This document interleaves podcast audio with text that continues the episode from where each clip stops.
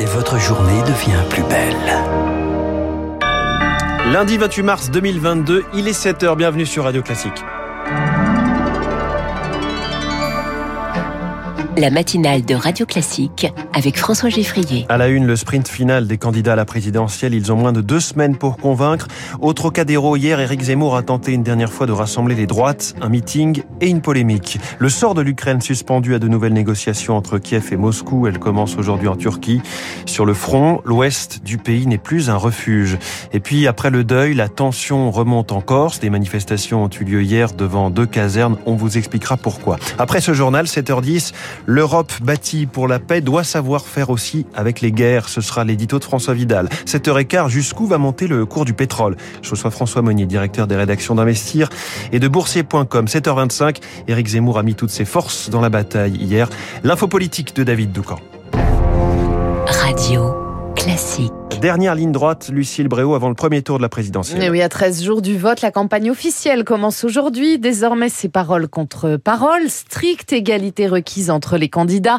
On installe les panneaux électoraux, on envoie la propagande électorale et sur le terrain, place aux ultimes démonstrations de force. Éric Zemmour rassemblait ses partisans hier au Trocadéro à Paris. Augustin Lefebvre y était pour Radio Classique. Surprise de cette campagne La patrie de... Le ton est énergique pour tenter de convaincre que la dynamique est de son côté. La reconquête, c'est nous Mais Éric Zemmour sait qu'il doit élargir le cercle de ses soutiens s'il veut accéder au second tour. Alors le candidat d'extrême droite l'affirme, je suis le seul à être de droite. Il lance un appel aux élus LR et RN supposément compatibles à ses idées. J'aurais besoin d'Éric Ciotti, de François-Xavier Bellamy, de Laurent Wauquiez, J'aurais besoin de Nadine Morano, de Jordan Bardella. Applaudissez-les Éric Zemmour assure avoir choisi le Trocadéro pour laver les affronts de la droite. Il y a cinq ans, c'est là qu'un François Fillon en difficulté avait rassemblé ses soutiens.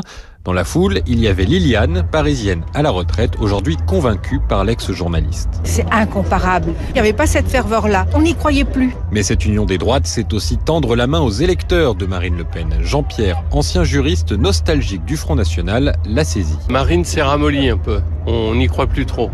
Si elle se retrouve devant Macron, euh, ça fera peut-être euh, ce qui s'est passé il y a cinq ans. Donc je préfère que ce soit Zemmour qui prenne le risque. Marine Le Pen, un prétendu vote utile pour faire gagner Emmanuel Macron, selon Éric Zemmour. Et une foule qui a aussi scandé pendant de longues secondes un slogan Macron assassin sans que le candidat de reconquête n'appelle au calme. Tollé à droite ce matin, Valérie Pécresse, la candidate LR dénonce, je cite, un danger pour la République. Le communiste Fabien Roussel lui a rassemblé 2000 personnes hier à Toulouse, proposant, je cite, que le MEDEF cesse de dicter la politique de la France.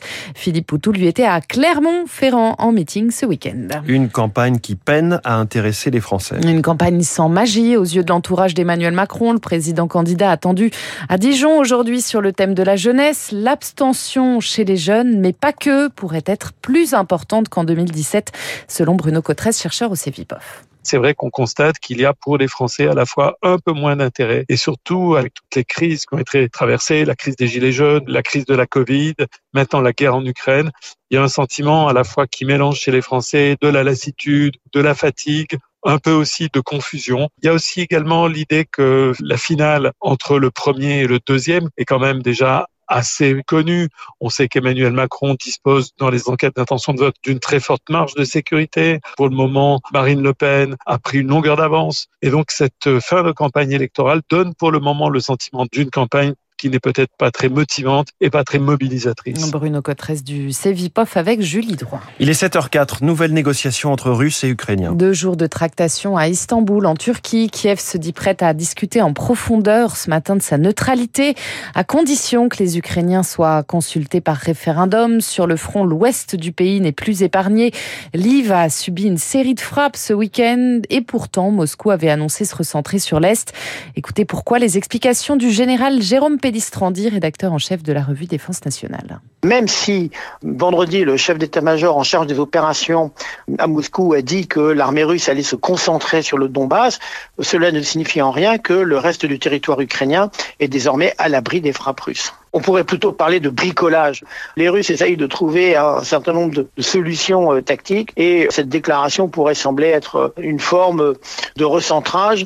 Elle peut être aussi adressée à l'égard de l'opinion publique russe en disant, voyez, l'objectif c'est la libération du Donbass et nous sommes sur euh, la bonne voie. Donc il faut rester très prudent et on le verra euh, dans les jours à venir en fonction des évolutions sur le terrain. Emmanuel Macron lui doit s'entretenir d'ici demain avec Vladimir Poutine pour organiser une évacuation de la ville de Mariupol. 100 000 civils sont toujours bloqués là-bas. En bref, les excuses du PDG du groupe Orpea aux résidents et à leurs familles. Philippe Charrier prend la parole dans le Figaro ce matin. Réaction à la plainte déposée par l'État après la sortie du rapport d'enquête commandé début février par le gouvernement. La tension remonte en Corse. Deux rassemblements tendus ont eu lieu hier devant deux casernes, l'une à Ajaccio, l'autre à Furiani au sud de Bastia, à l'appel d'organisations indépendantistes. Elles accusent des CRS d'avoir chanté la Marseillaise le jour des obsèques d'Ivan Colonna. Un drapeau français a été brûlé, entre autres, pour Michel Castellani, député de Bastia et de la première circonscription de Haute-Corse. La violence ne doit pas éclipser le reste. Il y a toujours eu dans tous les mouvements euh, des aspects regrettables. Maintenant, il ne faut pas que ces aspects-là euh, fassent euh, ignorer l'ensemble de la problématique. C'est qu'il y a depuis longtemps en Corse une tension qu'on ne peut pas ignorer, qu'il y a des votes très clairs de la part du corps électoral, et tout ça répond à une situation qui est objectivement difficile, qui est une situation économique, sociale, culturelle profondément dégradée, situation à laquelle il conviendrait de répondre du mieux possible, ce qui n'a pas été le cas du gouvernement dans une démocratie, on écoute les élus. Le fond de la question, euh, c'est la question politique corse. Un propos recueilli par Elodie Wilfried. La circulation différenciée maintenue ce lundi en Ile-de-France et dans les Hauts-de-France en raison d'un épisode de pollution aux particules fines à Paris. Attention, seuls les, les véhicules critères 0, 1 et 2 peuvent circuler. Une minute de silence pour l'Ukraine aux Oscars. Après deux ans de restrictions sanitaires, la grand-messe du cinéma américain retrouvait son tapis rouge cette nuit. Un mot du palmarès, meilleure réalisatrice Jane Campion pour The Power of the Dog, troisième femme seulement distinguée dans cette catégorie.